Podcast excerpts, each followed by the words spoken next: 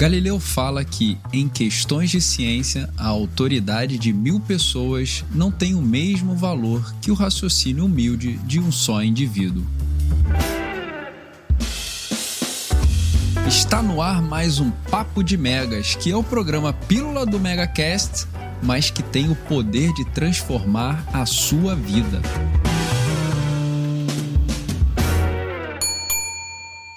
Normal que em qualquer tipo e tamanho de empresa que algo em comum exista. Sem dúvida, ainda é comum termos uma empresa composta por pessoas. Também é bastante comum entre essas empresas existirem reuniões e conversas em busca de atingir algum objetivo.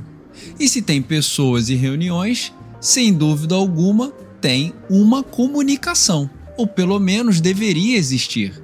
Tem gente que acha que o home office, alavancado pela pandemia, trouxe uma piora considerável na comunicação entre membros que compõem o time de uma empresa. Entretanto, essa dor já vem se alastrando por décadas no mundo corporativo, e aqui vou trazer alguns pontos que estão sendo esquecidos, provocado pelo que muitos gostam de chamar correria do dia a dia, e deixa para depois e a gente vê isso daquela reunião e aquela confusão toda e é sempre uma frase de efeito para que possamos achar justificativas, não é? Numa mesa de reuniões sempre vai existir dois perfis de pessoas: o pensador crítico e o leigo. O leigo é aquele indivíduo que não sente a necessidade de fundamentar as suas ideias em evidências sólidas. Tem como característica presente defender de forma emocional suas ideias e vontades. Já o pensador crítico é aquele que é definido como curioso intelectual, que tem uma capacidade analítica e discute problemas de forma inteligente e racionalmente sem aceitar de forma automática opiniões alheias e principalmente as suas próprias opiniões. O pensador crítico, que na minha opinião deve ser o nosso grande alvo, é dotado de um senso crítico que contribui muito no debate de informações, trazendo perguntas reflexivas para os participantes e, inclusive, exercendo a sua principal qualidade, que é a curiosidade intelectual. Aqueles que atuam nesse sentido trazem questionamentos de forma a aprender, enriquecer o tema e mudar também sua opinião. Ele não é aquele cara que tumultua uma simples conversa ao questionar determinado ponto, porque ou ele irá agregar melhorias para os que estiverem ali presentes, ou irá sair com mais conhecimento, porque aprendeu a ouvir mais do que falar. Para Jean Piaget, que foi um psicólogo suíço, a educação e a comunicação têm como objetivo formar mentes que possam ser críticas, que possam verificar ao invés de aceitar tudo que lhes é apresentado. Entendendo que o profissional movido pela curiosidade terá diferenciais perante os demais, é muito importante que saibamos a diferença entre os dois tipos presentes na sociedade de forma que tenhamos definido um plano de busca das melhorias que são necessárias. É importante também saber que a curiosidade tem dois tipos.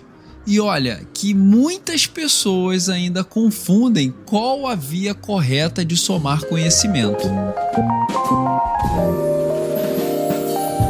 A curiosidade intelectual assume definitivamente esse caráter quando e somente quando um alvo distante controla uma sequência de levantamentos e observações, ligando-as uma à outra como meios para um fim.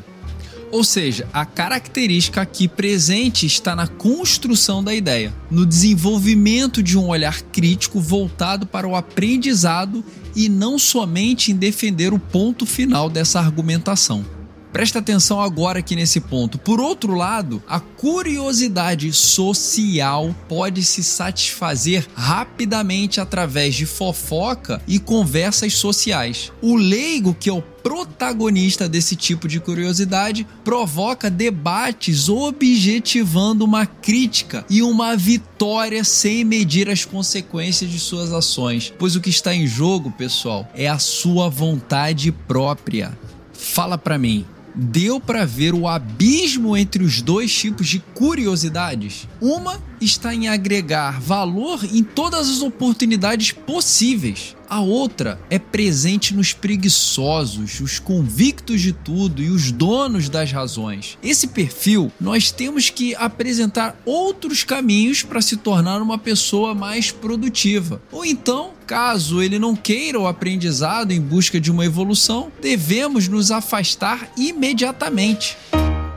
Pessoal, eu poderia aqui trazer alguns estudos da psicanálise, mas vou deixar para uma outra oportunidade, porque hoje a proposta aqui é clara: gerar uma reflexão detalhada de como estamos agindo na nossa comunicação com uma ou mais pessoas. Ser um pensador crítico é totalmente diferente de um questionador de plantão que participa de encontros somente para questionar e perguntar tudo sem uma finalidade específica ou em agregar valores ao que está sendo tratado. O pensador crítico precisa ter uma sólida base de entendimento de processos cognitivos, atitudes e uma experiência ampla no campo específico de conhecimento em que atua. Bora aqui para o nosso momento provocação. Vem comigo. Dedique um bom tempo para analisar como têm sido as suas últimas participações em conversas em grupos. Pegue pelo menos as três últimas reuniões, as 10 últimas mensagens trocadas pelo WhatsApp e os 15 últimos e-mails enviados. Como sempre digo, a vida é uma só. Reflita se é só no trabalho que isso está acontecendo ou se esses comportamentos também estão presentes em casa, por exemplo, numa conversa do almoço de domingo com a sua família. Você não precisa de nenhum especialista para fazer a sua autoavaliação. Você acredita que está sendo uma pessoa que agrega valor numa reunião ou é daqueles que as pessoas o têm próximo somente para completar o time? Quem não revisita o passado está prestes a repetir os mesmos erros. A evolução, quando o assunto é senso crítico, está no desconforto e na nossa busca constante por melhorias na forma como nos posicionamos, principalmente nos assuntos mais polêmicos. Ao receber uma informação que você não concorda, você busca defender a sua visão ou entende o orador em busca de conhecimento? Até que ponto está o seu conhecimento e também a sua capacidade em mudar o seu ponto de vista? Tem sido mais fácil falar ou ouvir? Lembre-se que fomos moldados pela sociedade ao longo desses anos numa espécie de educação onde o foco está em nos defendermos e não em ouvir. Ao receber uma informação em que você tem fundamentos comprovados de que o orador está errado, até que ponto você tem a persuasão para mostrar o caminho correto? A leitura crítica que deve ser feita exige que você reflita, porque essas informações muitas vezes são apresentadas possivelmente demonstrando tendenciosidade e favorecendo certas posições, o que requer de você uma habilidade de negociação para mostrar o seu contraponto de uma forma saudável. Parece que são questões frágeis ou então fáceis, mas na verdade precisamos revisitar a forma como estamos nos relacionando. Colocar embaixo do travesseiro, deixar de lado ou então não ter o interesse em ser um curioso intelectual irá te colocar aprisionado na cadeira de leigo por um bom tempo. O problema disso é que você poderá tomar decisões imediatistas para tentar recuperar o tempo perdido. E aí. É tarde demais.